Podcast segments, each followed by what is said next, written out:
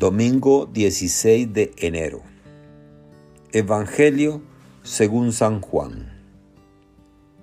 En aquel tiempo hubo una boda en Caná de Galilea a la cual asistió la madre de Jesús. Este y sus discípulos también fueron invitados. Como llegara a faltar el vino, María le dijo a Jesús, ya no tienen vino. Jesús le contestó, Mujer, ¿qué podemos hacer tú y yo? Todavía no llega mi hora. Pero ella dijo a los que servían, hagan lo que él les diga.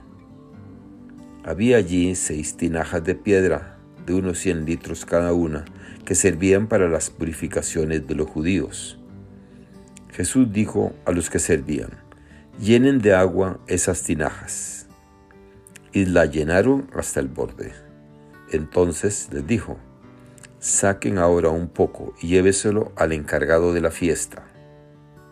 Así lo hicieron, y en cuanto el encargado de la fiesta probó el agua convertida en vino, sin saber su procedencia, porque solo los sirvientes lo sabían, llamó al esposo y le dijo, Todo el mundo sirve primero el vino mejor, y cuando los invitados ya han bebido bastante, se sirve el corriente Tú, en cambio, has guardado el vino mejor hasta ahora.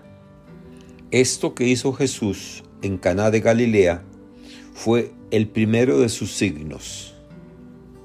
Así manifestó su gloria y sus discípulos creyeron en él. Palabra del Señor.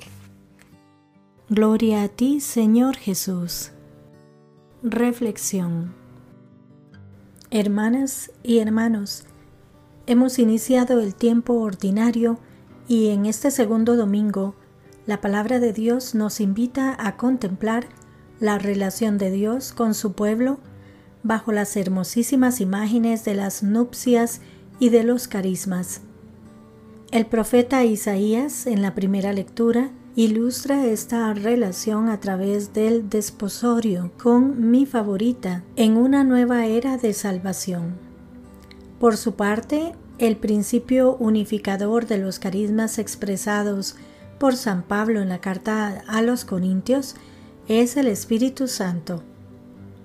Y para el evangelista San Juan, Caná ocupa un lugar significativo en su obra.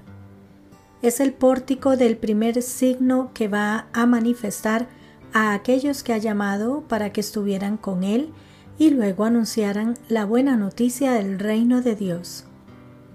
El relato es de una alta teología y aunque nos sitúa en una boda, los protagonistas no son los novios, sino Jesús y su madre. Para la lógica del Evangelio de San Juan, el banquete es un tema fundamental en su teología.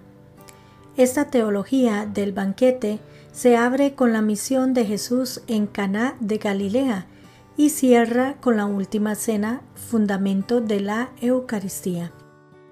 El banquete es por tanto un signo mesiánico donde se anuncia la llegada del reino de Dios y se presenta a Jesús, soberano del reino. Es un símbolo fundamental que explica en la cotidianidad la presencia del reino en medio de la historia. Las bodas de Caná están en el recuerdo de los primeros cristianos y de toda la Iglesia a lo largo de la historia, por ese hecho inolvidable. En lo mejor de la boda, el vino se acaba. ¿Cómo es posible que no se haya previsto esta parte en la fiesta?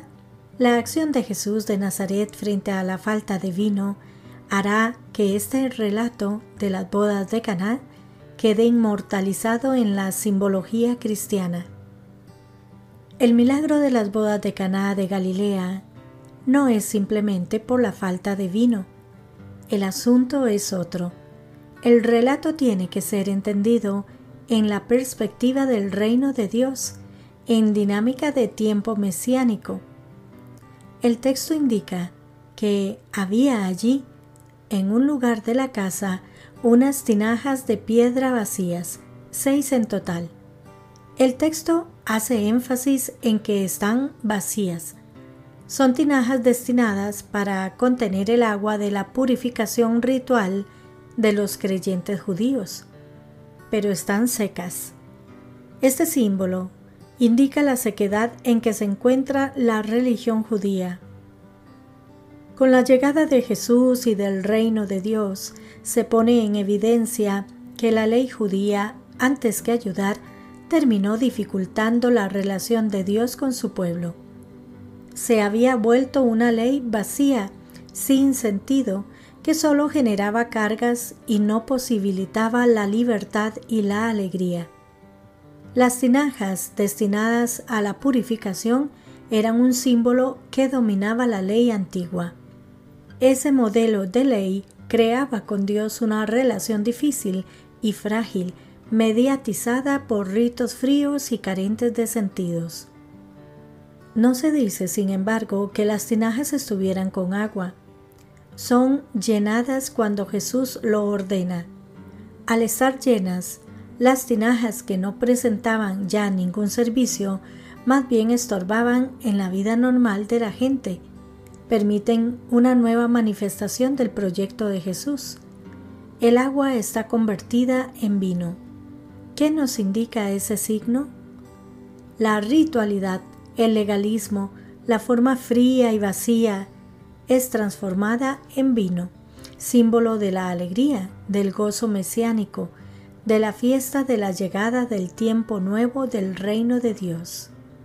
Tenemos que acabar en nuestra vida y en la vida comunitaria con los sistemas religiosos deshumanizantes para lograr entrar en la dinámica liberadora, incluyente y festiva que Jesús inauguró. El ambiente de boda del Evangelio de hoy nos indica que el tiempo mesiánico ha llegado con el novio de la humanidad que es Jesús. Él viene a transformar todo, a llenar nuestra vida de alegría y a darle sentido a todo cuanto hacemos. Participemos de este banquete de bodas, acogiendo el vino que Él nos ofrece y viviendo en la alegría de sus discípulos y discípulas. Que Dios les bendiga y les proteja.